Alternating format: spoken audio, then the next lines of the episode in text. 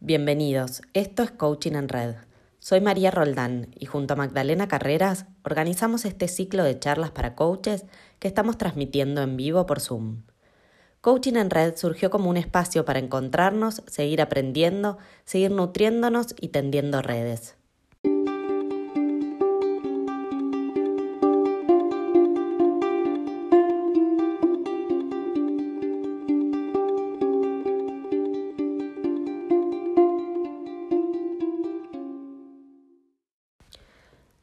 Encuentro de hoy vamos a estar conversando con Florencia Fernández Cisneros y Mariana Laferrer sobre un tema súper interesante, el coaching y la educación. Les cuento un poco más de Florencia y de Mariana. Florencia Fernández Cisneros es ingeniera industrial y coach ontológico certificada por la Fundación Protagonista de Cambio. Trabajó más de 10 años como ingeniera en el sector privado y 6 años en el Estado, siendo parte de los ministerios de educación. Después de certificar como coach, decidió orientarse hacia la educación y desde el 2017 acompaña a la comunidad educativa, a los estudiantes, los padres y los docentes en el desarrollo de sus competencias socioemocionales, tanto dentro como fuera del ámbito de las instituciones. Complementó su formación con distintos cursos de inteligencia emocional, juego, comunicación y disciplina positiva. Facilita talleres de educación socioemocional para chicos entre 4 y 10 años y junto a Mariana crearon una escuela de padres. Por su parte, Mariana Laferrer es profesora de inglés y abogada. También certificó como coach en Protagonista de Cambio en 2014. A partir de entonces se dedica al coaching ontológico, focalizándose en conversaciones individuales y talleres. A partir del 2017 empezó a llevar la práctica del coaching al mundo de la educación, orientando sus talleres a docentes, alumnos y padres. Mariana complementó su formación realizando cursos y diplomaturas vinculadas con la educación emocional y certificó también como facilitadora de disciplina positiva. Ahora sí, los dejo con Mariana y con Florencia. Que lo disfruten.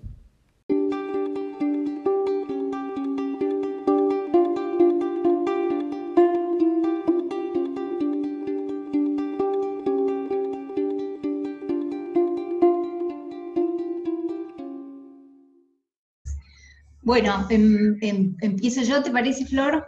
Dale. Ok, eh, lo que pensamos este, a todos, bienvenidos a todos, es que eh, probablemente quizá vayan teniendo este, preguntas que quizá sería bueno que las fueran anotando en el chat, y porque nosotros vamos a hacer una introducción bastante corta eh, respondiendo a estas dos preguntas que aparecieron en el flyer, que nos pareció que eran bastante abarcativas de, eh, de esto que estamos haciendo.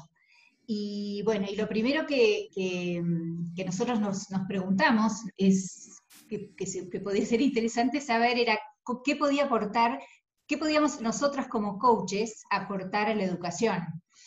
Y, bueno, y el, creo que lo, creemos que lo más importante es esto, el cambiar paradigmas, el acompañar en este caso a colegios y a toda la comunidad educativa, en cambiar paradigmas.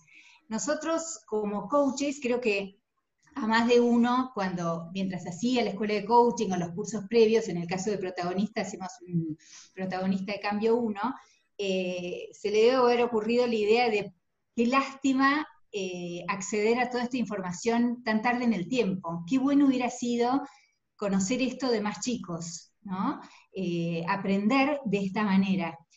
Eh, y en mi caso, y creo que en el de Flor también, eh, nos, nos, llevó mucho a todo el tema educativo, cómo, cómo poder hacer para ayudar a que esto sea realidad.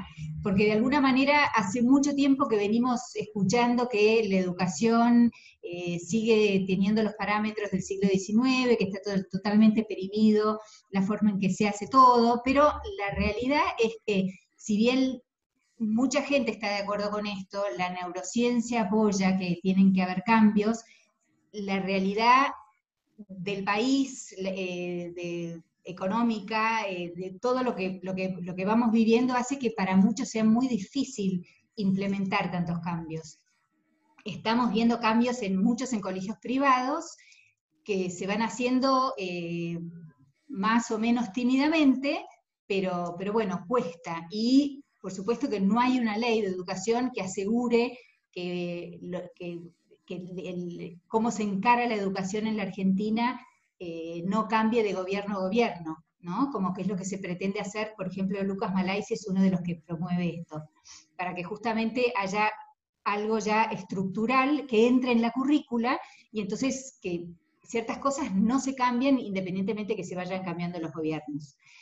Bueno, esto que yo les decía del cambio de paradigma, el, paradigma por excelencia para los coaches, el de hacer tener ser, el anteponer el ser en la educación de los chicos, el tener chicos que empiecen siendo chicos felices, empáticos, seguros, proactivos, resilientes, motivados.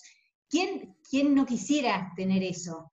Bueno, eso se puede lograr. Se puede lograr a través de las educaciones socioemocionales, no me voy a adelantar con eso, pero nosotros vemos que estos, estos cambios son muy difíciles no solo a nivel país, sino también dentro de las instituciones, los mismos profesores eh, no siempre están listos para desaprender, que es otra de las, de las condiciones en las cuales un coach puede ayudar, eh, no están listos también para dejar atrás creencias, eh, para, para aceptar que tienen cosas por conocer. Esto mismo también nos pasó y lo vimos eh, con respecto a los padres, los padres que dicen, ¿por qué tengo que volver yo al colegio? ¿Por qué me tienen que enseñar? Yo ya aprendí todo lo que tengo que aprender, no es necesario. Entonces, todos estos cambios, desde nuestro ser coach, nosotros vimos que podíamos ayudar. Em, y eh, entonces, eh, digamos, nuestro, nuestro aporte más importante eh, sería a través de ese lado.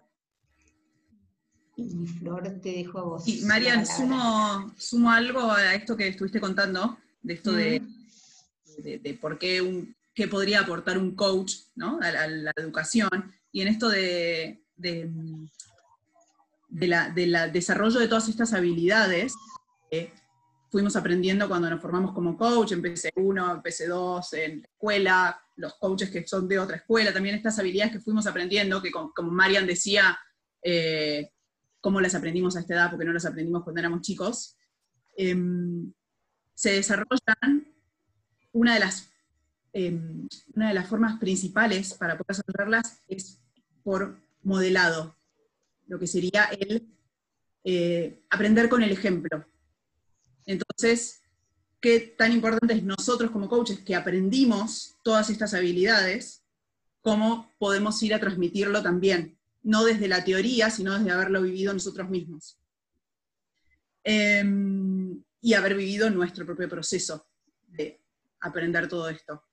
Em, y cómo, cómo, nos dimos cuenta un poco de todo esto que estaba contando Marian, em, y pensábamos, bueno, fue a través de todo el camino que fuimos haciendo desde, desde que nos juntamos la primera vez y dijimos, bueno, ok, vamos a lanzarnos a esto, a las dos, tres, Agus, que hoy no está acá, Agus nos interesaba eh, lanzarnos a esto, estaba caro también en ese momento, Caro Cataño, que después siguió otro camino, em, y dijimos, bueno, tenemos la formación de coach, nos encanta lo que es la educación, y nuestro, lo que nosotros nos planteamos fue, ¿cómo hacemos para que esto estas habilidades llegan a los chicos, a los niños. Ese fue nuestro planteo inicial.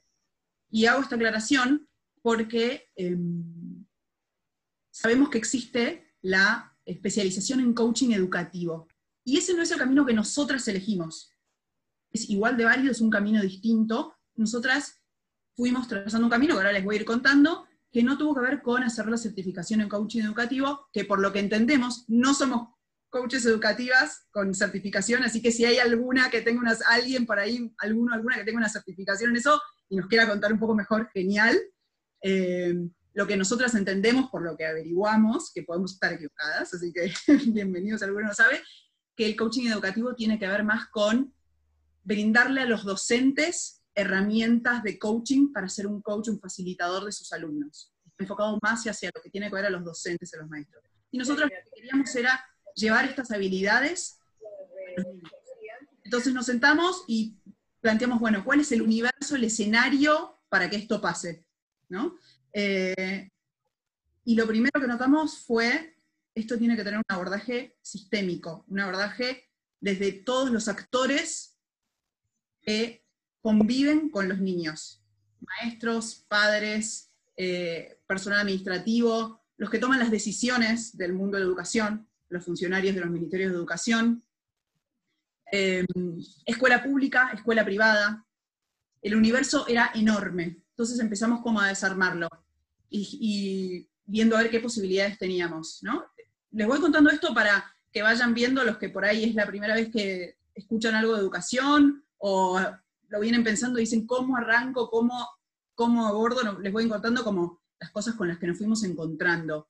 El mundo de la educación pública lo que tiene es que es enorme. Para que se den una idea, hay más de un millón de docentes en el país, eh, por lo que requiere algo que se pueda hacer a escala.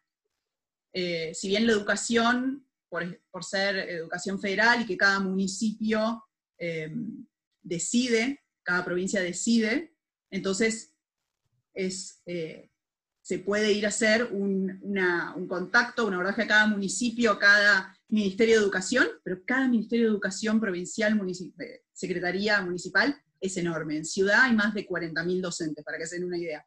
Entonces, ese es un mundo, para ir a abarcarlo, hay que tener otro tipo de infraestructura, otro tipo de, eh, de, propuesta, eh, pensando en el una o dos personas que van a ofrecer algo. Eh, el mundo de, las, de, los colegios privados eh, es un mundo que se maneja en un uno a uno, en el contacto, en el eh, conozco la directora, conozco, y allá ahí es el, el uno a uno, como si fuera más parecido a una empresa, por compararlo con, con el mundo de las empresas, por ahí era lo que yo más conocía por ser ingeniera. Se en general, esto también, estamos hablando generalizando, por ahí puede ser que alguien haya tenido una experiencia distinta, así que buenísimo si nos lo quiere contar. Em, y las resistencias que nos fuimos encontrando fueron un poco estas que contaba Marian de, eh, bueno, a ver qué tengo yo para aprender de nuevo, yo soy el maestro, yo soy el padre, ¿por qué me van a venir a enseñar? ¿No? Y el mismo colegio privado por ahí eh, que tiene ganas de empezar a llevar algo de esto a su, a su institución y tiene resistencias internas, que con los niños en general no aceptan que venga alguien externo a trabajar, sino que necesitan formar sus docentes para que ellos trabajen con los niños. Em, para formar a los padres, porque hay colegios que dicen, genial, quiero trabajar con los padres de mis alumnos, y aparece la resistencia de los padres de acercarse al colegio a participar de una charla, de un curso, de un taller. Em, estoy, mirando mi machete para no olvidarme nada. Entonces, lo público, que tiene una escala muy grande, lo privado, que es el uno a uno. La formación docente a lo largo del año suele manejarse, es lo oficial, por jornadas de formación, los EMI en Capital, se llaman EMI, que son tres al año, entonces son pocas instancias de formación. Es un, un mundo enorme que hay que ir conociendo y desarmando para ver qué es lo que se ofrece y cómo se aborda. Eso es desde nuestro camino, lo que hicimos nosotras, de ir a ofrecer em, capacitación en estas habilidades que aprendimos como coaches, que durante todo ese camino lo que fuimos eh, viendo y aprendiendo, y lo que nosotras decidimos fue llevarlo como competencias socioemocionales, que es lo que hoy se habla con mucha fuerza en el mundo educativo. Está arrancando tímidamente, pero es lo que se habla, desarrollar las competencias socioemocionales. Marian, si... Sí, eh, sí te, diría nomás que... Eh, te agrego, no, no, te agrego nomás que, eh, em, que también con lo que, nos, con lo que nos encontramos es que como no hay nada ya establecido, todos van haciendo más o menos lo que, lo que les parece que pueden hacer. Entonces, hay colegios que, eh, varios colegios que siguen, siguen una corriente de Montserrat del Pozo, eh, donde, donde se hace eh, aprendizaje cooperativo, donde lo siguen, siguen todo el tema de las emociones, con la regulación emocional también, y, montones de, disciplinas que van en, esa senda. Otros colegios que dicen, no, no, no, yo la verdad que nosotros no necesitamos nada porque nosotros hacemos hace mucho disciplina positiva y con eso ya estamos. Entonces, y eso es, digamos, y no nos interesa directamente, nosotros hacemos ya esto. Entonces, digamos, como que la sensación es que, digamos, no hay mucha puerta que se abra, ¿no? Digamos, la, gente como que se abroquela en lo que tiene, que también es entendible, pero es, es como difícil de, entrar, es como, que, ah, como si hubieran muchas ventanas, pero pocas puertas. ¿no? Es, es, difícil saber cómo, se, cómo uno se entra, o por lo menos a nosotros nos ha pasado eso. Este, y después... Sí, y, transmitirles esto porque además es en eh, lo que es la educación socioemocional, es algo muy nuevo en el mundo de la educación. Cuando nosotros empezamos, casi recién se empezaba a escuchar esto. Hoy está muy, muy en boca de... se escucha, pero la llevada a la práctica está costando, esto que contabas vos. Sí, eh, digamos, este, yo me acuerdo que, por ejemplo, el, libro de la inteligencia emocional apareció en los 80, eh, pero es recién en este siglo que se empieza a hablar de neurociencias. Es, recién ahora que nadie puede negar que lo socioemocional tiene incidencia en el aprendizaje, por ejemplo.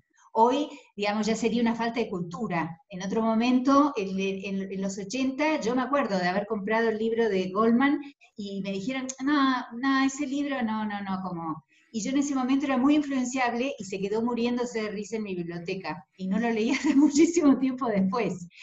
Eh, pero era algo como que no, no, no parecía tener demasiada relevancia, miren. Este, así que, bueno, eso.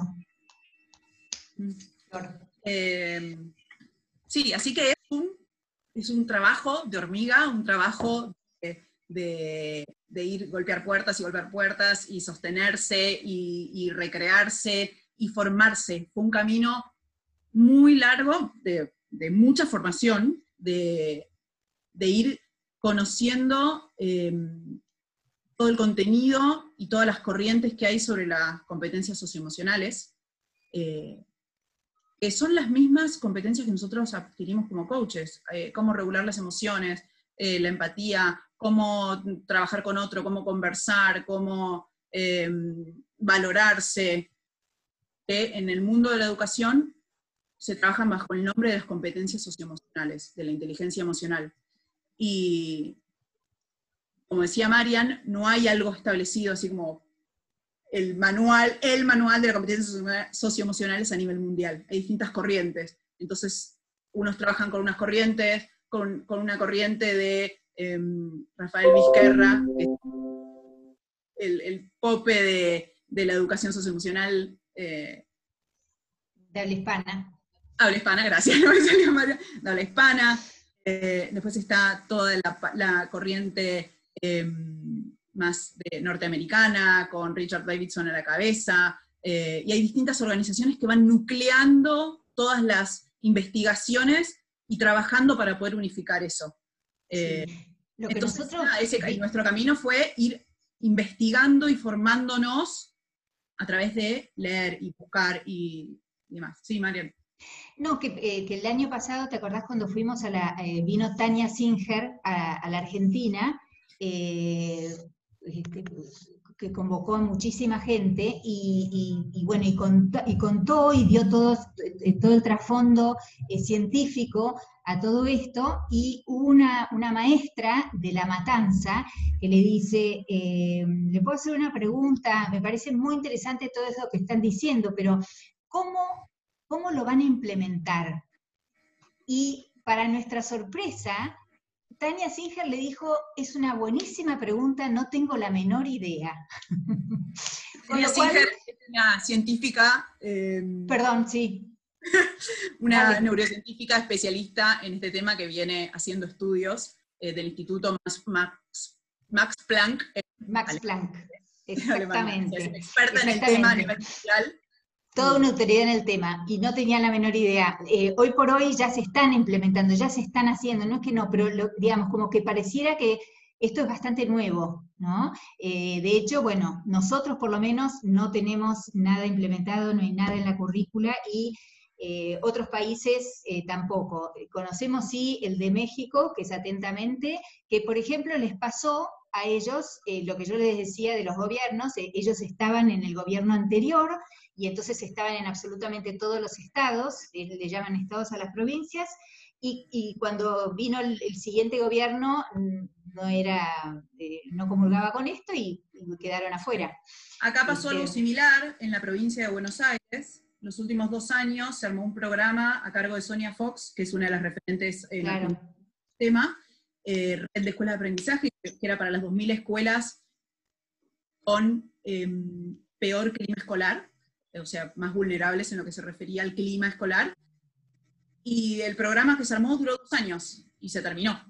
Y actualmente, eh, hasta donde yo sé, no, hay, no sé si hay algo nuevo, pero ese programa particular terminó.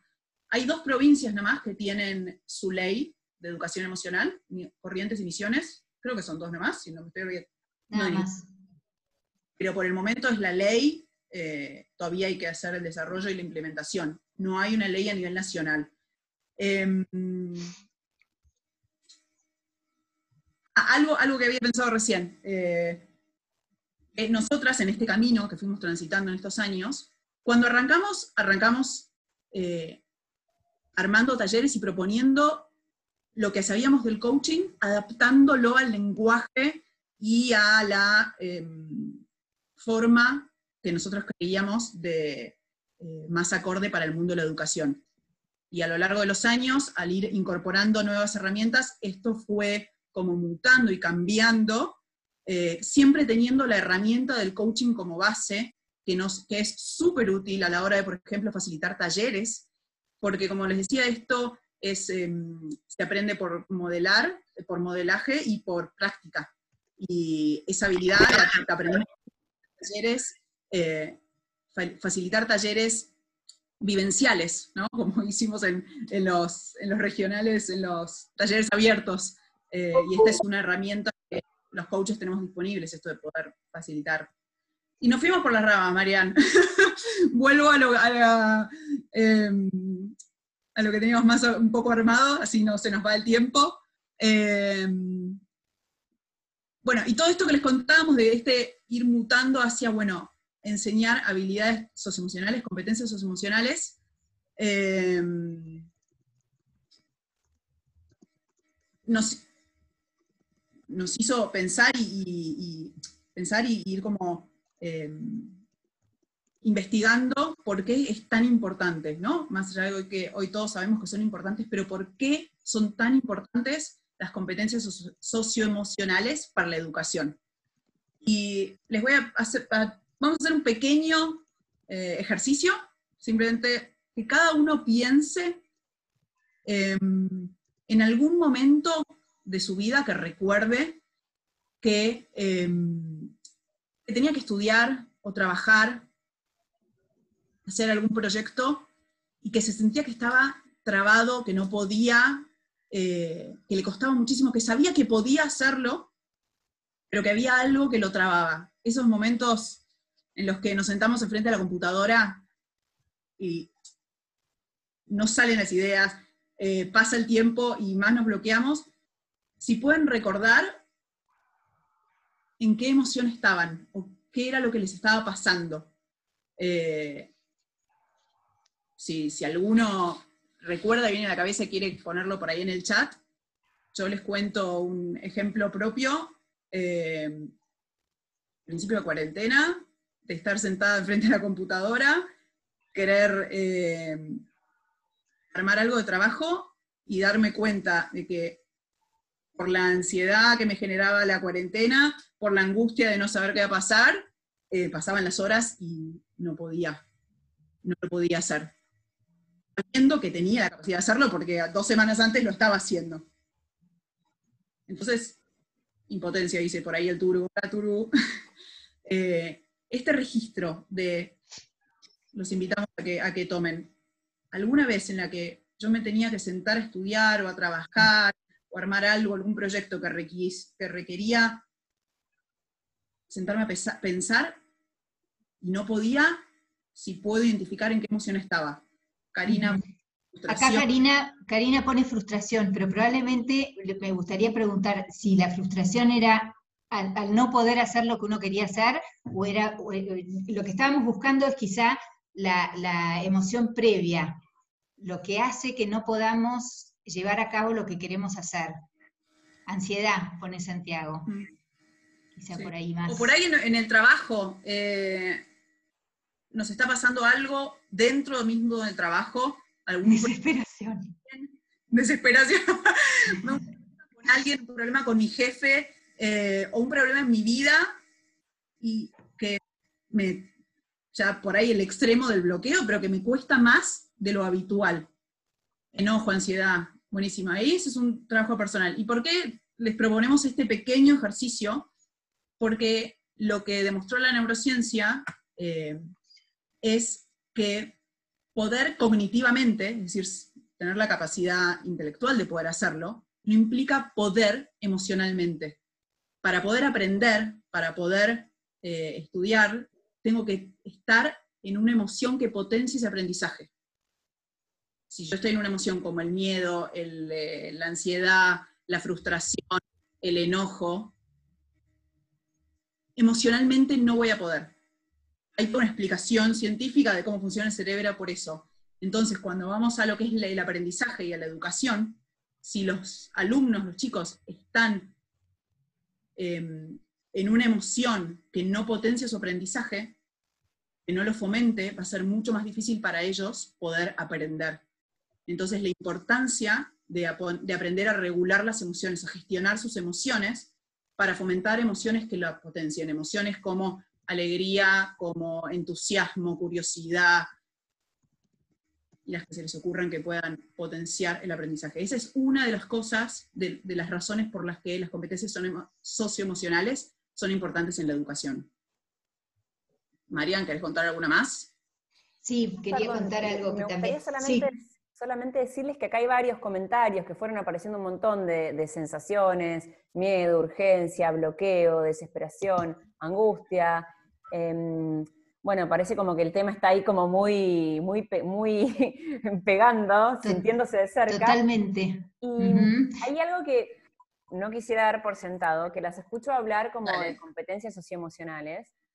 Ok. me gustaría como que puedan, em, por lo menos a mí, que este término es muy nuevo, capaz que a alguien más le sirve también, puedan contarme de, de contarnos un poco más ¿Qué serían estas competencias socioemocionales? Perfecto, perfecto. La pregunta justa para el momento justo, María. Ah, es que está Justito, mira, ahí. Quiero entender un poco más. Parece guionado, mira. buenísimo, buenísimo. Claro, eh, em, eh, todo esto cuando yo iba viendo todas, las, eh, todas estas emociones, ¿no? La ansiedad, la desesperación, el miedo, el, poder, quizá, eh, como, quizá como coaches, habiendo, habiendo hecho nosotros, ¿qué pasó ahí? Eh, habiendo hecho nosotros el proceso, quizá eh, nos es un poco, un poco más fácil, un poco más fácil registrar este, las emociones, en qué emociones estamos. Pero justamente estas competencias nos llevan a, a trabajar con, los, con, con todos, con toda la comunidad educativa con el que eh, nosotros apuntamos a ellos, el autoconocimiento primero, el registro de las emociones, qué es lo que estoy registrando, eh, la autorregulación, y acá pareciera como que, eh, como que no fueran pasos diferentes, pero estamos nosotros muy acostumbrados a suprimir la emoción, contenerla. ¿Y por qué digo esto? y de alguna manera negarla o Em, adormecerla quizá sería la palabra, porque ahora iba a tocar el tema de la atención y el mindfulness y tiene que ver con esto, pero termino con las competencias. Serían entonces autoconocimiento, el registro emocional, la autorregulación, las habilidades sociales, la empatía y la motivación.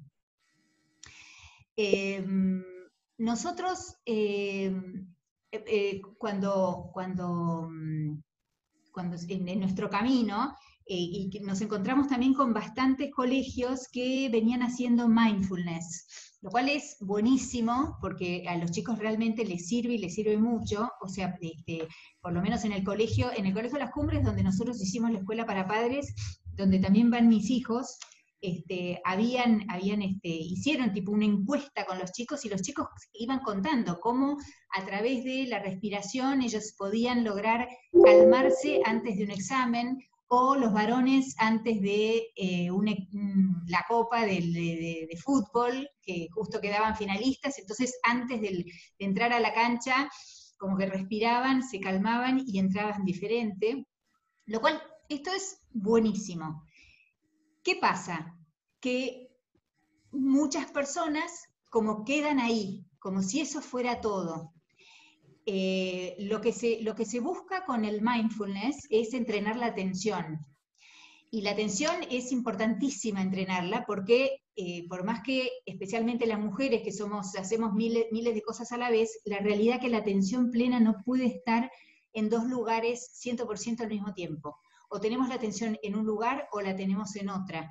Pero como estamos acostumbradas a dividir la atención, entonces estamos muy dispersos, vivimos muy dispersos. Y eso obviamente que atenta contra el aprendizaje. Entonces, el, entrenar la atención es un paso fundamental. Lo que pasa es que no es el único. Además de entrenar la atención, necesitamos desarrollar y trabajar todas estas habilidades socioemocionales. Este, y, bueno, y, ese es un, es, un, es un proceso largo que necesita, en esto sí, la doctrina es conteste, como dirían los abogados, pero digamos, todos están de acuerdo, que tiene que ser, em, tiene que ser tratado de manera horizontal, o sea, todas las, todos los profesores, todas las materias tienen que tener conocimiento de habilidades socioemocionales. Y se tiene que tratar de manera transversal, o sea, tiene que, tiene que estar en todas partes. Por eso que se apunta no solamente a los docentes, sino a los directivos, al personal de maestranza, a los administrativos, a los padres, fundamental, además de los chicos, de los, de los estudiantes. No sé si te contesté, Maggie, eh, con esto que te digo. Sí, sí, gracias, Marian. Y, agregaría algo que, está bueno pensando en que somos coaches, la mayoría de los que estamos acá, que em, estas competencias socioemocionales, la gran mayoría las aprendimos cada uno como coach. No son cosas eh, rarísimas y nuevas. Eh, las, las, habilidades sociales, por ejemplo, que fueron las competencias que nombró Marian, tienen que ver con cómo me relaciono con el otro cómo converso con el otro, cómo escucho al otro, cómo trabajo con el otro, y todas esas herramientas las aprendimos cuando nos formamos como coach, como coaches. Em, sí, eh, hay, algo que digamos que es realmente que es común a todos y es este, el tema este de las emociones. Digamos, nadie, eh, a nadie se le escapa, nadie ha dejado de experimentar eh, emociones, ya sean positivas o negativas en lo que sí diferimos es en el tratamiento, qué tratamiento le vamos dando. Eh, en el caso mío, por ejemplo, eh, a mí lo que me enseñaron era a, de alguna manera, digamos, la palabra más extremosa sería reprimirlas, pero de alguna manera era como ¿no? ponerle la tapa encima y esperar a que pase. Pero no el tema de eh, experimentarla reconocerla, aceptarla y ver qué hago con ella, ¿no? Que sería todo este proceso del registro y de la regulación de la emoción, que es la parte más difícil y que también, y esto me olvidé quizá, o no, lo soslayé, en el tema de la, meditación y, el entrenamiento de la, atención, a las personas lo que nos pasa es que mientras estamos meditando, mientras estamos ejercitando la, eh, ejercitando la atención, generalmente lo estamos haciendo en un momento de tranquilidad, o estamos buscando tranquilidad y vamos respirando y mediante la respiración nos calmamos. Pero se vuelan todos los papeles y ya no sirve para nada en el momento que la emoción nos, toma, cuando estamos totalmente eh, sacados, por ejemplo. En ese caso, eh, todo este, todo este, este, este, este, entrenamiento de respiración parecería que no, que no sirve. Entonces es como muy frustrante también, porque resulta que yo estoy haciendo todo como para, pero en el momento que el padre, que el hijo le, sigue insistiendo, mientras él está tratando de, de, sacar un trabajo o, en una conversación importante y el chico le interrumpe por quinta vez, termina eh, eh, pegándole el grito. Y como Flor decía, en, en, esto, en estas disciplinas, lo más importante es modelar. Entonces, es muy difícil pedirle a un chico que se comporte de cierta manera si nosotros, en, el caso extremo, no lo hacemos. Y de hecho los padres no lo hacemos, el profesor tampoco lo hace.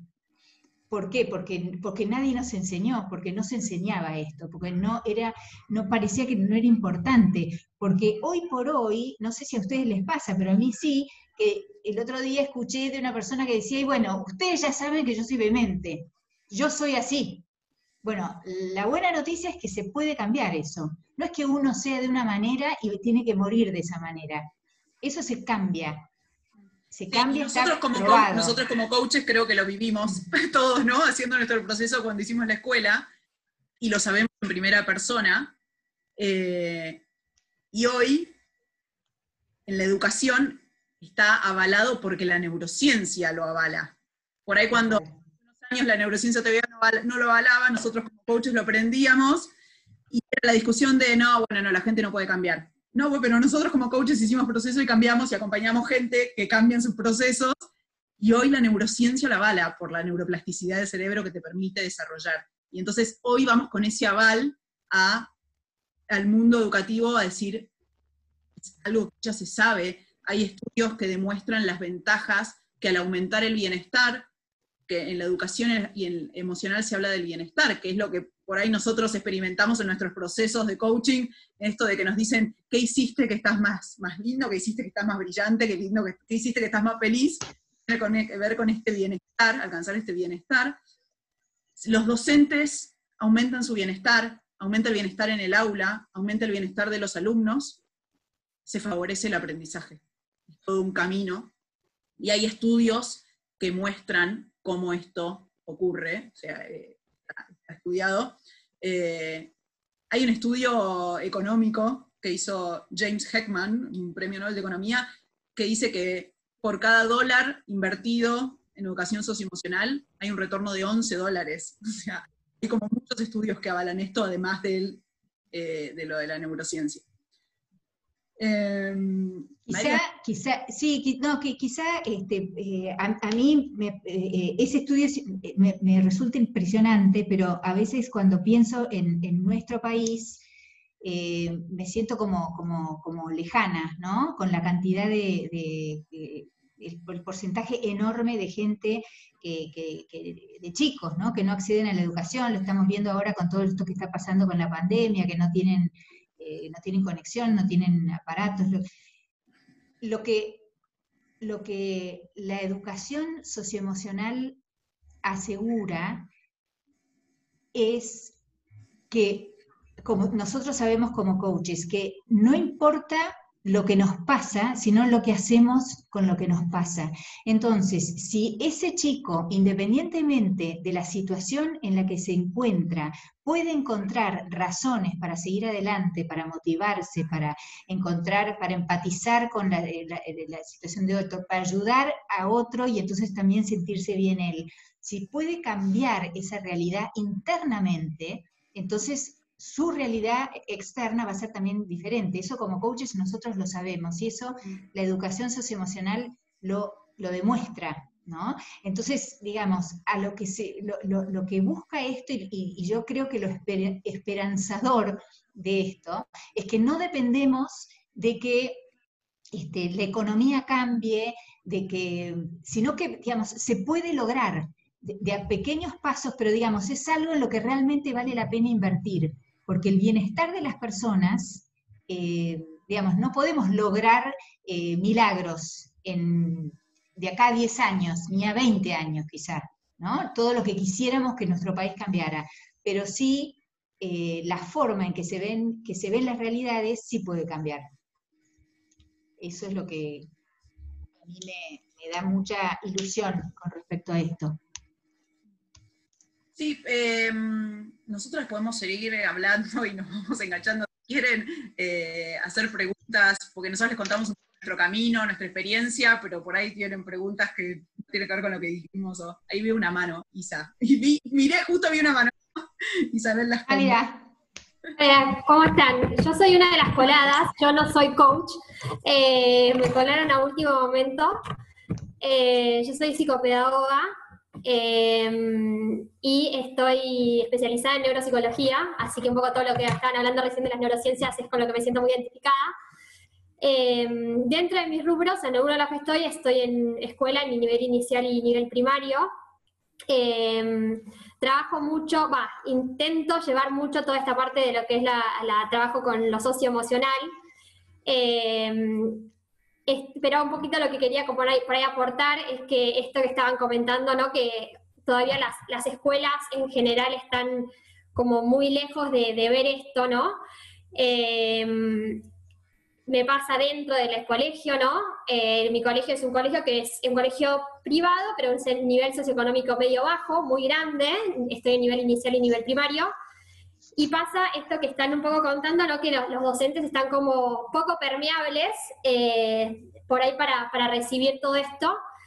Eh, sobre todo por ahí los que están hace muchos años en, en institución, la realidad es que todos los, nuevos docentes eh, están muy abiertos a, recibir eh, capacitación en todo este tema, en esto, por ejemplo, que estabas comentando en las semis y demás, eh, por ahí que a veces nosotros desde el colegio llegamos incluso dinámicas que ellos se pongan en juego de, vivir emocionalmente situaciones y la realidad es que, se vive muy lindo y lo, lo van tomando eh, me parece que hay un montón para trabajar, un montón, esto que ustedes dicen, ¿no? De llevar a los colegios es una puerta enorme. Creo que de a poquito se van, se van abriendo, es un laburo que me parece que hay que hacerlo muy, muy despacito. Justo ahora, estos días hubo un, congreso de coaching educativo, jueves, viernes y sábado, que yo me estoy metiendo en el coaching, en realidad producto de la cuarentena, eh, que empecé haciendo un trabajo mío personal y bueno, y dije esto lo quiero llevar a la educación, ligando un poco todo por ahí mi información. Em, y nada, y ahí fue como caí acá hoy. Em, pero me parece nada, como re lindo que, sigan en este desafío de, meterlo en la educación porque, a ver, todo lo, que nosotros decimos, lo cognitivo, por ahí desde, las neurociencias, ¿no? Que, uno está ligando siempre la, educación a, bueno, hay que aprender contenidos y los aprendizajes son eh, poder dar cuenta de saberes eh, y la realidad es que la, que la, vida nos va mostrando que lo que más necesitan hoy los chicos para el día de mañana es competencias en relación a cómo poder implementar el día de mañana esos saberes, no importa, eh, sino, eh, bueno, habilidades emocionales, eh, autonomía, motivación, o sea, cómo hacer frente a situaciones adversas, bueno, un montón de cosas que los saberes después uno se los olvida, ¿no? Como se va a quedar con lo que realmente le sirvió. incluso a mí me gusta mucho esa frase, ¿no? uno no se va a acordar lo que le dijiste, sino cómo le hiciste sentir. Bueno, poder realmente, que los chicos realmente puedan, puedan, a ver, todo lo que es el aprendizaje, yo esta parte motivacional y, la veo directamente. ¿no? Como el chico no aprende, yo me pasa directamente a mí, eh, si está mal emocionalmente, me llegan frustrados, llorando, porque yo en el consultorio, por ejemplo, y el chico no puede aprender. O sea, hasta que no le llegas a cambiar ese, esa mirada con la cual él ve su dificultad, no aprende. O sea, es, es, es muy difícil. Así que nada, como... Gracias, Isa. Me vienen dos cosas de lo que dijiste. Primero, esto de, las habilidades que los chicos van a necesitar para su futuro, que lo que dicen los especialistas Daniel Goleman, eh, que el 80% del éxito en la vida, éxito como cada uno lo entienda, depende de estas habilidades y no de las técnicas, sino de las, de las que aprendimos todos en el colegio. Tiene el 80%, 80-90%. Eh, y por otro lado, lo que ya también había dicho Marian y que me lo hizo, me vino de vuelta a la cabeza con esto que dijiste de, lo, de otro de los desafíos, de esto de que tiene que ser transversal, es que o los docentes o los que por ahí son más grandes y tienen más resistencia, o docentes como el, el de matemática, que dice, ¿yo qué tengo que ver con esto? Mm. Marian, de incorporarlo no implica que el docente de matemática va a enseñar educación socioemocional, sino que tiene que haber hecho su propio proceso y tiene que saber cómo regular sus propias emociones y cómo automotivarse para poder acompañar a sus alumnos en matemática para que, entonces es un trabajo transversal y de largo plazo, que no alcanza con capacitar a los docentes en un EMI al año, una jornada al año, porque tiene que ser algo como lo que nosotros vivimos en nuestra formación como coach, es un proceso largo que me lleve a mí como docente a aprender primero estas habilidades para poder modelarlas para los alumnos. Sí, de hecho, hay, como que el cambio es, tan enorme, tan enorme, tan enorme que, bueno, eh, yo también entiendo que, asuste, ¿no? Por ejemplo, el profesor que ya tiene muchos años frente a, eh, a, sus alumnos y está acostumbrado a él impartir el conocimiento y se tiene que de repente correr a un lado porque todo el conocimiento está en Google. Él lo que tiene que hacer es ayudar al chico a facilitarlo y a, y a ver qué hace con eso. Bueno, eso también es todo un cambio de paradigma para él.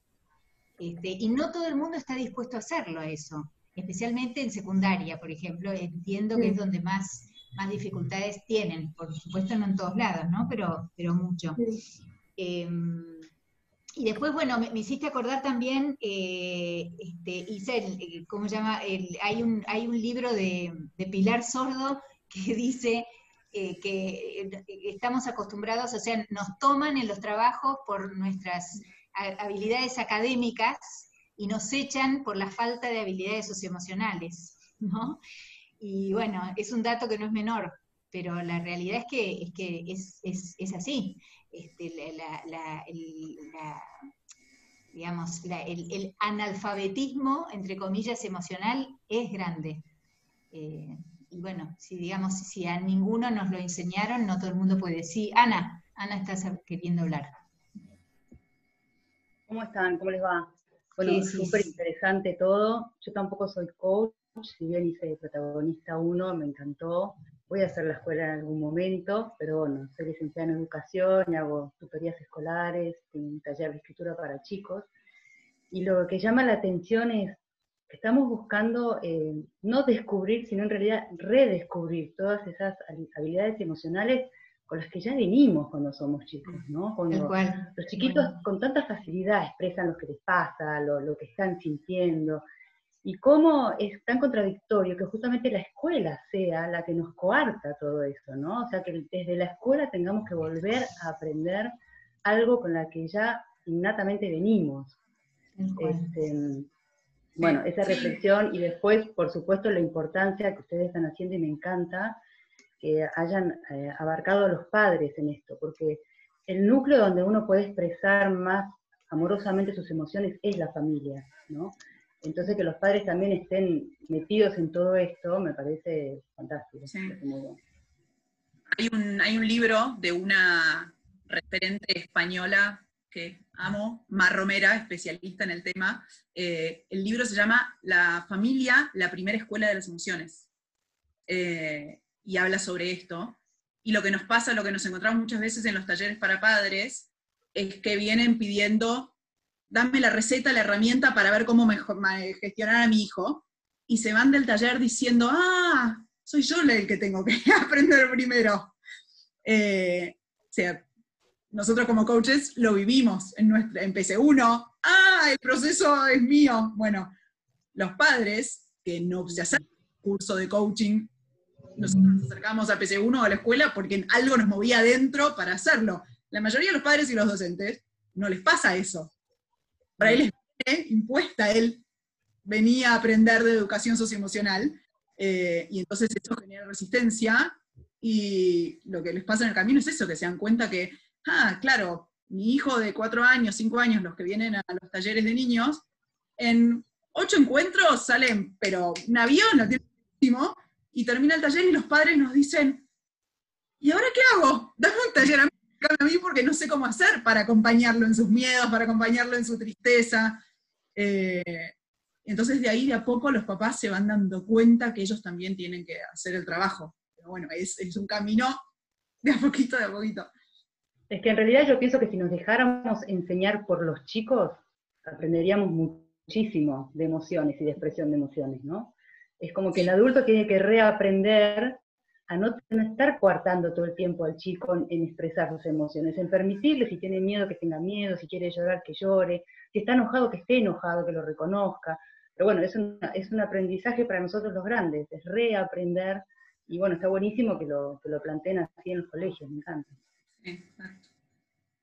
Ahí Mariana dice en el chat, claro, los chicos reproducen el estado anímico de los padres, sí, y eso también ya se sabe desde la ciencia por una red neuronal que se llama la red de neuronas espejo, que hace que, que copiemos las emociones, que absorbamos las emociones del otro.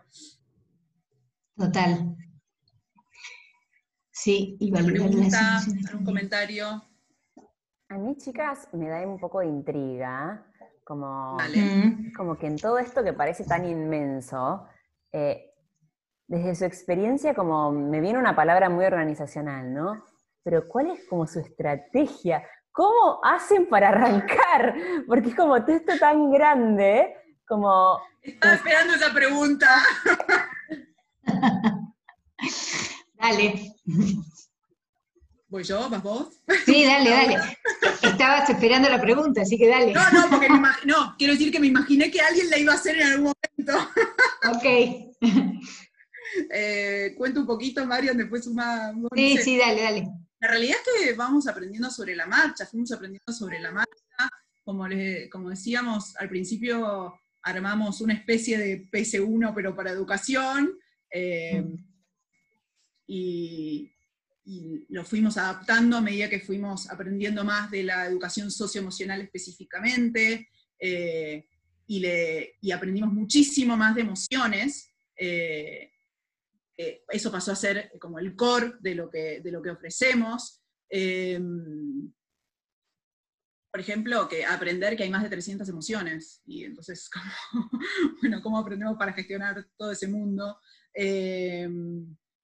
y, y es ir camino así como de hormiga y remando y, y ofrecer en los colegios privados es mucho de golpear la puerta, eh, de armar una propuesta que nosotras creemos que puede interesar en función de lo que se está hablando en el mundo de la educación, que tiene que ver con esto de la, educación socioemocional, eh, y armar propuestas de, formación para tutores, para profesores, y golpear la puerta y escuchar qué es lo que está necesitando ese colegio más allá de nuestra propuesta. Eh, y lo que también el, hacer talleres abiertos, ¿no? Talleres abiertos para padres, talleres abiertos para chicos, eh, que ahí ya es la demanda, como un PC1, por ejemplo, la demanda del padre que quiere ir a aprender cómo eh, gestionar sus emociones y cómo acompañar a sus hijos en la gestión de sus emociones. Marian, ¿algo más que quieras agregar? Bueno, que sí, el, la verdad que lo que, eh, lo que nosotros nos pasó en un primer momento fue esto de, no queríamos hacer un, curso de coaching, entonces empezamos cambiando, cambiando los nombres, pero en realidad era un curso de coaching eh, disfrazado. y hasta que, bueno, nos, fuimos dando cuenta que, por donde teníamos que ir era por la parte socioemocional. Este, y, bueno, este, creo que, yo creo que lo más importante, además de convencer a los colegios, a la, escuela, que el padre es su socio, tenemos que convencer a los padres que ellos son socios del colegio. Y que en, tanto y en cuanto funcionen como equipo, eh, es una eh, es eh, ganar, ganar para ambos lados, porque este, hay, hay como una resistencia eh, enorme de, los padres en, volver a aprender y en que, el colegio les dé más tarea.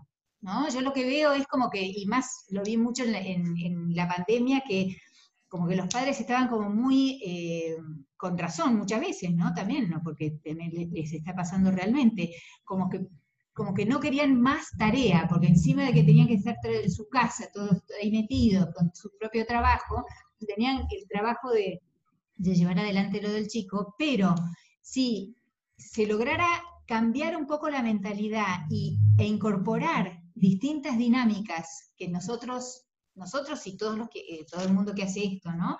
Eh, proponemos, eh, sería bastante más fácil porque, digamos, no son cosas demasiado complejas, como decía, no sé si era Ana o Isabel, una de las dos, esto es algo que para nosotros es de alguna manera en algún momento fue natural.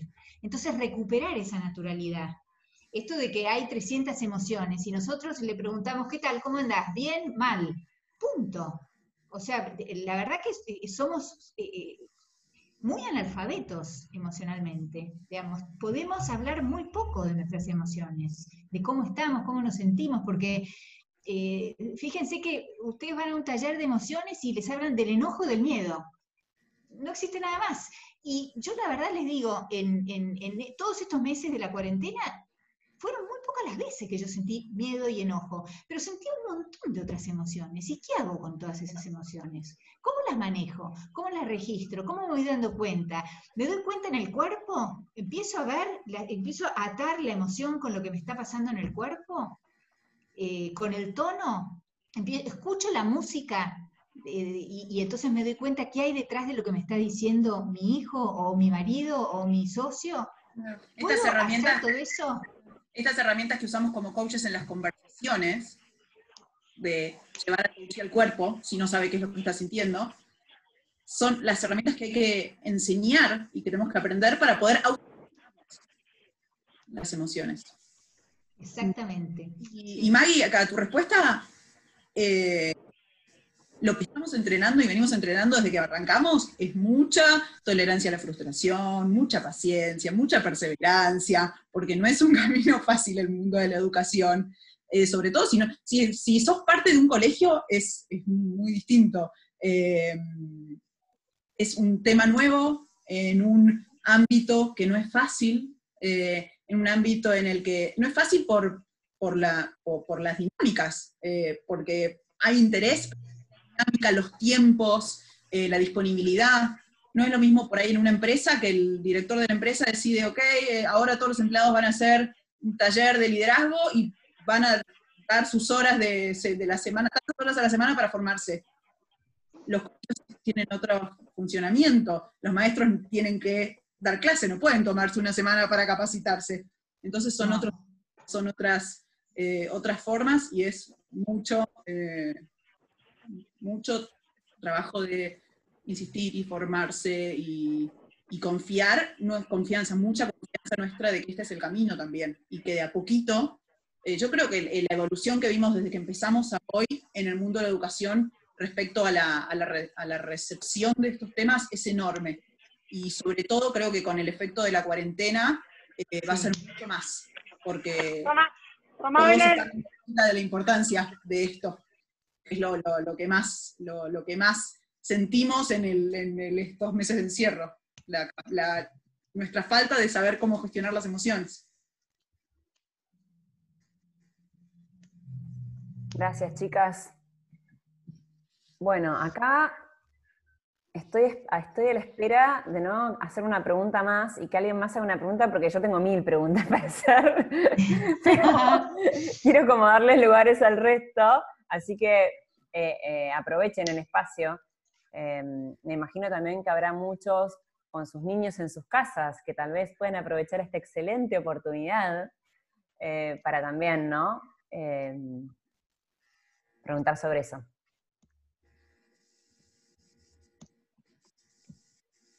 ¿Puedo preguntar, Maggie? Marina, ¿no? Sí. Claro, sí, sí.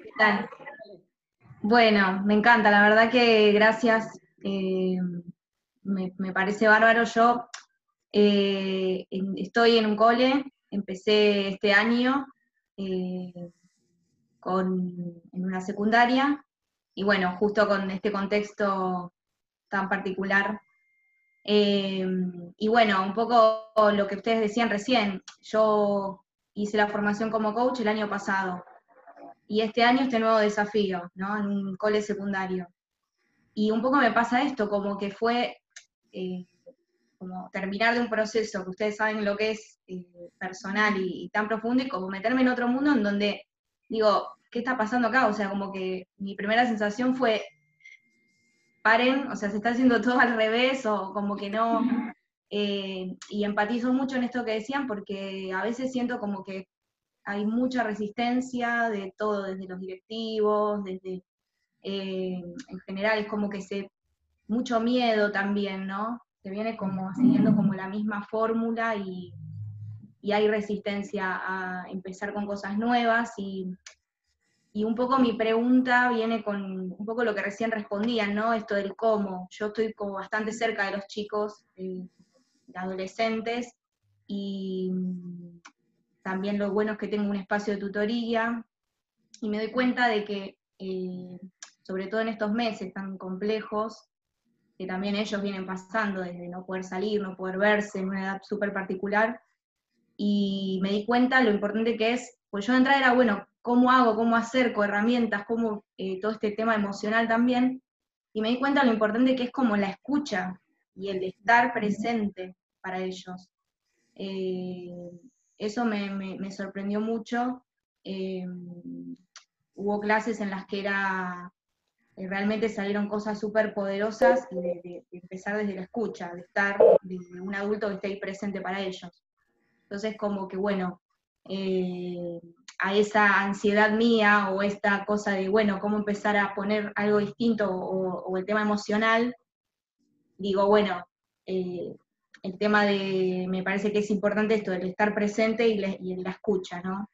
como un primer paso y no querer por ahí avasallarse en todo esto que nada, es un mundo, como ustedes decían, súper complejo de la educación y de donde hay jerarquías, donde hay directivos, donde hay un montón de baja de línea, en la cual, bueno, eh, me parece súper eh, como importante hacer cada uno desde su lugar, ¿no? Lo que puede.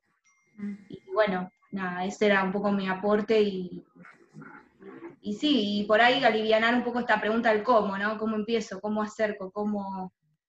Eh, también comparto esto que antes decía, creo que Isabel, esto de que, bueno, veo muchos profes más, con más años, con mayor experiencia, este, que cuesta, la verdad, porque es trabajarse uno mismo, entonces es como que, eh, o sea, desde lo que uno es, entonces, bueno, noto ahí la resistencia, lo cual no con eh, profes de, menos años, menos experiencia, donde tienen más ganas de cambiar las cosas. Sí, me, tienen como más al principio de todo, ¿no? Como que se está realizando un cambio de paradigma a nivel educativo, a nivel mundial, paradigma en todos los aspectos de, la mm. educación. La parte socioemocional es una de las instancias. Y como cambio de paradigma a nivel mundial lleva su tiempo. Y eh, lleva un proceso eh, y hay personas que están más preparadas que otras. Eh, y eso creo que como coaches es un gran aporte, estar preparados, formados para acompañar cambios de paradigma, cambios de modelos mentales, cambios de creencias.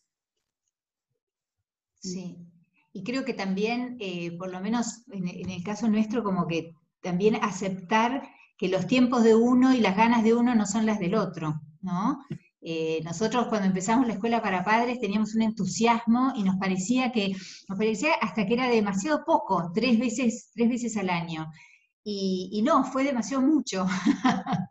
Entonces, este, bueno, claro, no, eh, digamos, ellos no lo están eligiendo. Entonces, desde el momento que el otro no lo está eligiendo, uno tiene que ser súper respetuoso de esos tiempos, ¿no? Y de esas necesidades, que bueno, que evidentemente no son las mismas. Y, es algo que se va a ir dando, pero para eso hay que darle tiempo. Todo requiere de ese proceso que uno, creo que para no frustrarse, tiene que estar eh, muy atento y muy dispuesto a, dar ¿no? ese tiempo al otro y a la situación. Y, hacer en el, en, el, contexto más cercano, hacer lo que, lo que puedas alrededor.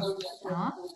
Eso creo que este, hay que empezar por ahí y después ir ampliando en la medida que uno pueda, pero, pero es un trabajo de hormiga, yo creo, es muy de a poco. Yo me acuerdo no sé si fue de la época de cuando trabajé en los ministerios de educación, pues trabajé, en los digo porque trabajé en Ciudad y en Nación, en los ministerios de educación, y de, venir de empresa, del mundo privado, y esta sensación de que las empresas avanzan y adoptan lo nuevo mucho más rápido que el, sistema educativo, y ser conscientes de esto. Eh, y hay que hay más jerarquías, hay, como el cambio es mucho más lento, y es un cambio que es relativamente nuevo. Entonces hay mucha paciencia y, eh, como contaba Marian, una especialista en el tema a nivel mundial, a principio de año, cuando le preguntaron cómo hacemos para llevar todo esto a la práctica, dijo, no sé.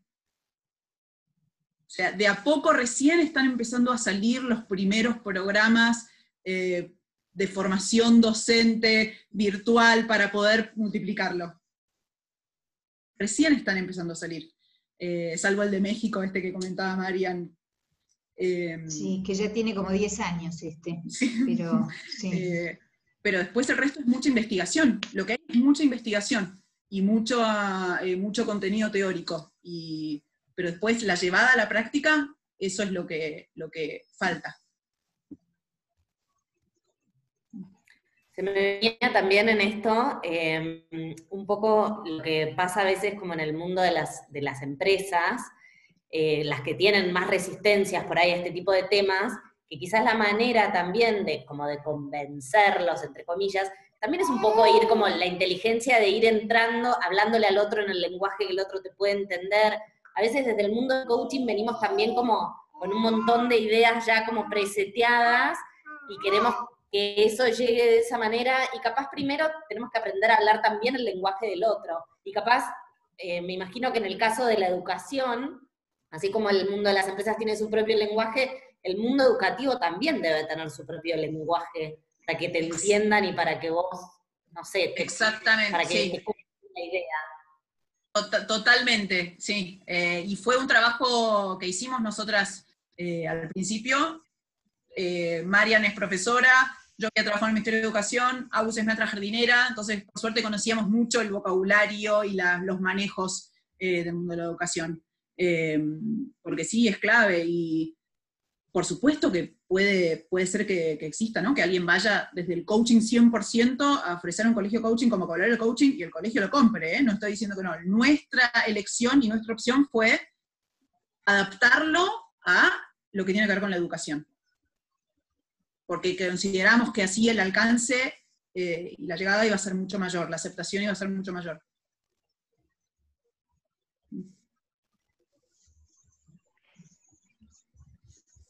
Por ahí decía Ana en el chat, eh, ir a los institutos de formación docente es súper importante. Acaba de lanzar, las universidades privadas están empezando a lanzar formaciones de ese tipo. Eh, la UCA acaba de lanzar ahora un para docentes en educación socioemocional. Eh, así que de a poco las cosas empiezan a, funcionar, a, aparecer. Pero todavía no está dentro de la carrera de educación. Cuando uno se forma como docente no está eh, incluido. Lo, hoy lo que hay es un posgrado. Sí, qué, loco, ¿no? Como que, que eso no está incluido aún.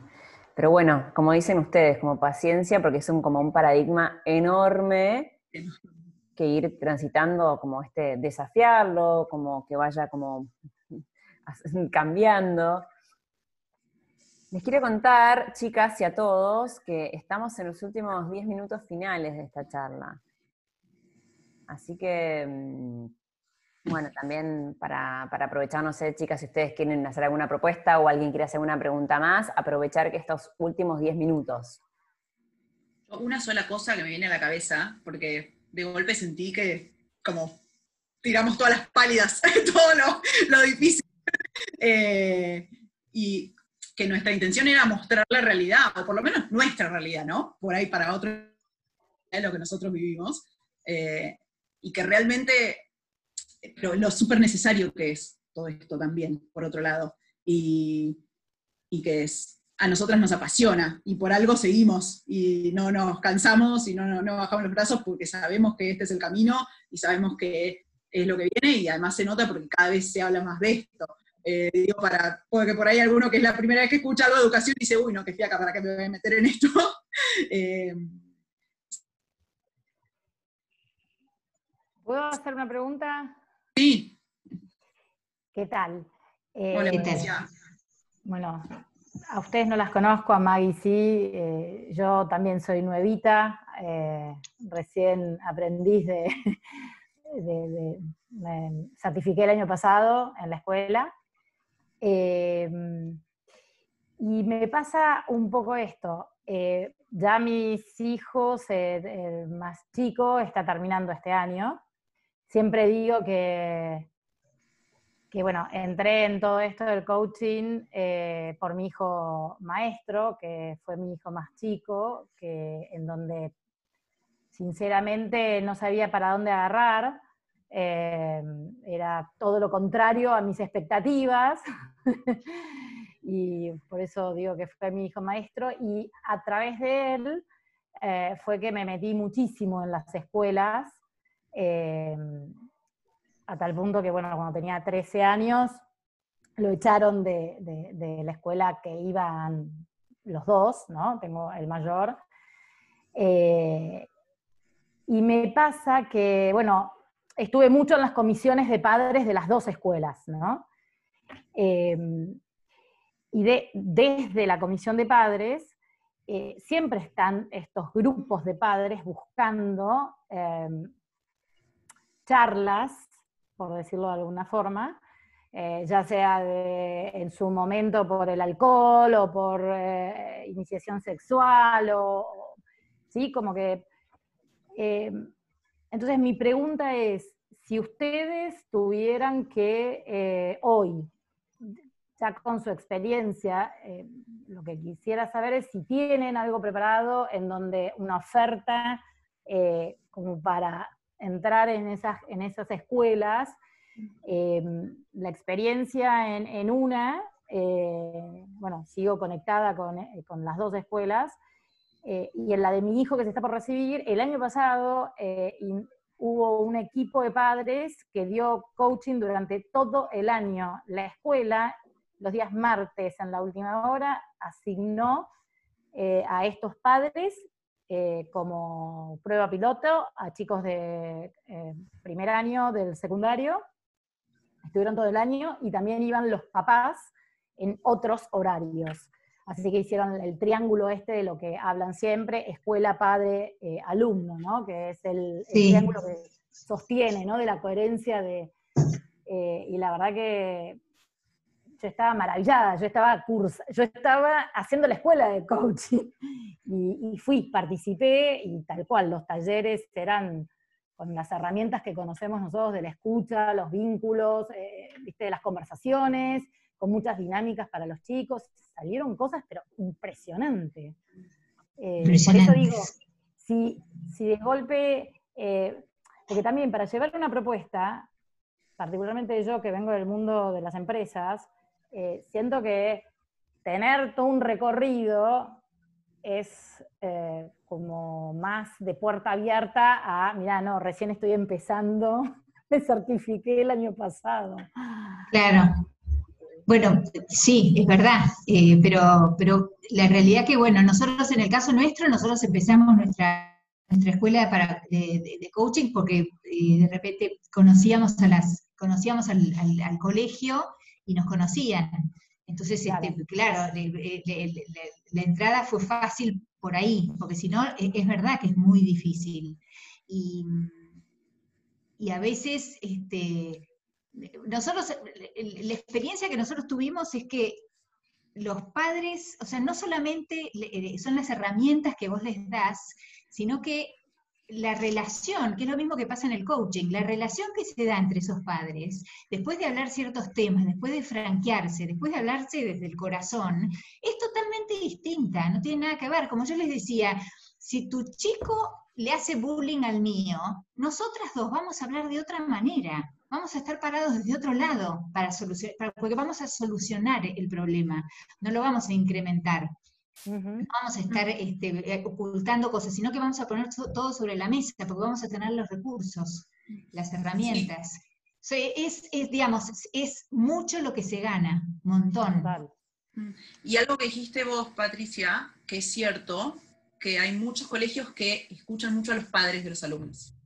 Eh, una madre que va con una propuesta de algo que vivió y experimentó y, puede decir a primera persona lo que, lo que vivió y, cómo le resultó, eh, los colegios lo reciben muchas veces. Más que un X que viene afuera a ofrecer algo.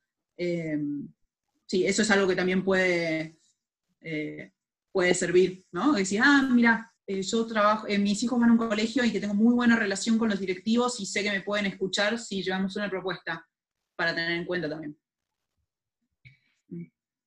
Y también algo que por ahí está bueno es para aquellos que quieran, como recién, eh, ir metiéndose en este tema, eh, bueno, ahora ya las tienen a Marian y a Flor, eh, ahí tienen los contactos, porque muchas veces, por lo menos nuestra, nuestra experiencia por ahí en otros ámbitos, es por ahí cuando uno, como decía Flor, por ahí vos tenés el contacto con, con el colegio, lo vivís desde adentro, conocés la cultura interna, lo que ellos valoran y demás, y además les traes una propuesta hecha por vos y acompañada de otros coaches que además tienen un montón de experiencia, este, y eso suma un montón. Entonces hay como un mix en esto, por eso nosotras también con Mai nos, encantaba esto del coaching en red, porque somos como fervientes eh, creyentes en que cuando uno trabaja en red con otros coaches o no sé, con la psicopedagoga, con, con, otras personas dentro del mismo ámbito educativo que por ahí ya compraron la, la idea,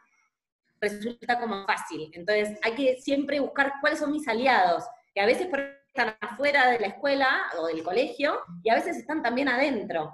Este, que, porque quizás tengo muy buena onda con una maestra o con una profesora que también conoce el tema, o porque la directora, no sé, de jardín, o entonces me parece que en eso hay que, hay que ser como vivos también, en ver quiénes van a ser mis aliados a la hora de, si a mí me interesa traer estos temas como al mundo de la educación o de cualquier otro, ¿no? Pero digo, en este caso, mm. bueno, ¿dónde voy a ir a buscar la experiencia? ¿Dónde voy a, qué, qué, cuál va a ser mi aporte? ¿Y quiénes son estos aliados internos? Me van a ayudar a apalancar el proyecto, ¿no? Tal cual. Aprovecho esto que estás diciendo, eh, Mary, porque hay algo que, me olvidé de decir, ahí, ahí la estoy viendo Adriana Cardona, que si no me equivoco, ella trabaja en Vivir Agradecidos, y Vivir Agradecidos este año eh, lanzó un, proyecto, no un proyecto, ya es una formación también en estos temas. ¿eh? Muy interesante. Sí. Sí, sí, y esto, que sumo a esto que decía Mary, que, nosotras decíamos a los coaches que nos conocen y que se nos acercaron varias veces a preguntar, che, el colegio de mis hijos, y además a mí me interesa, eh, que, si tienen ganas de aprender, tienen ganas de ofrecer algo, pero por ahí no se animan solos o no saben qué, ir juntas, ir en, conjunto y decir, eh, vamos a hacer una propuesta y si al coach le interesa, al coach le interesa además participar del taller, aprender y demás, bienvenido, buenísimo, donde podamos llegar haciendo alianzas, como decía Mary, espectacular.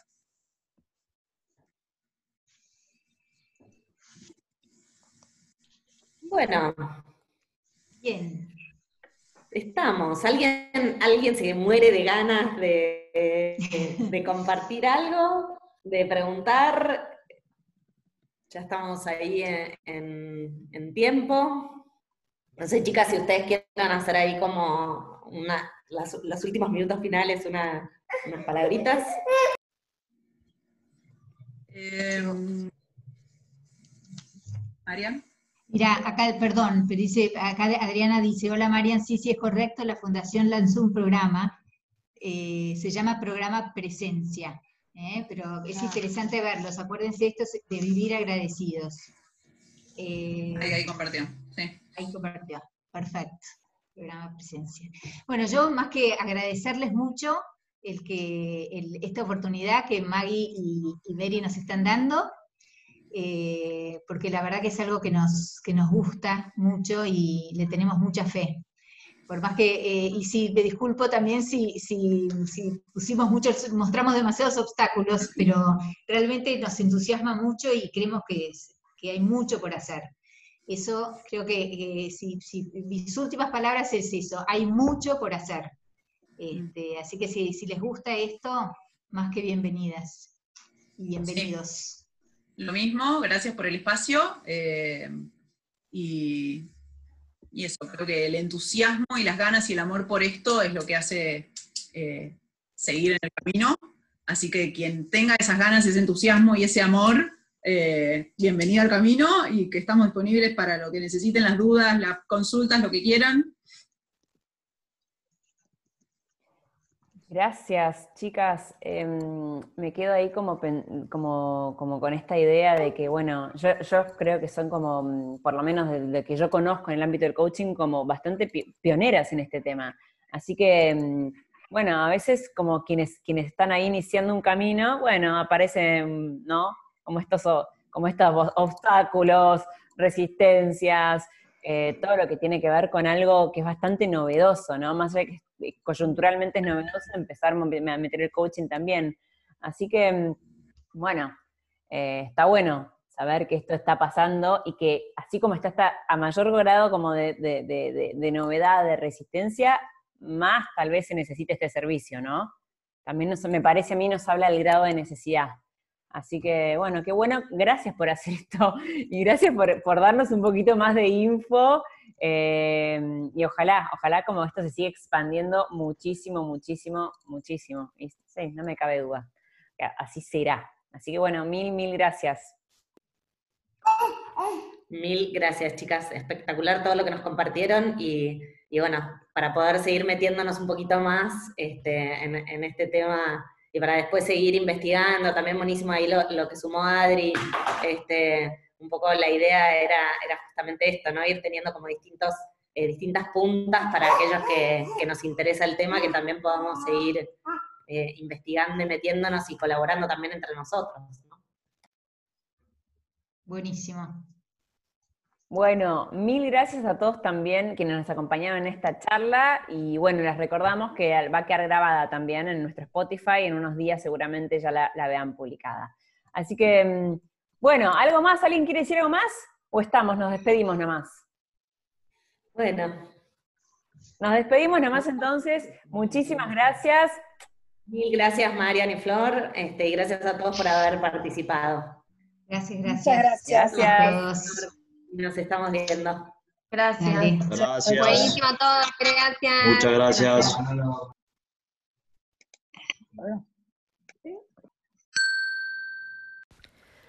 Muchas gracias por haber escuchado este capítulo de Coaching en Red.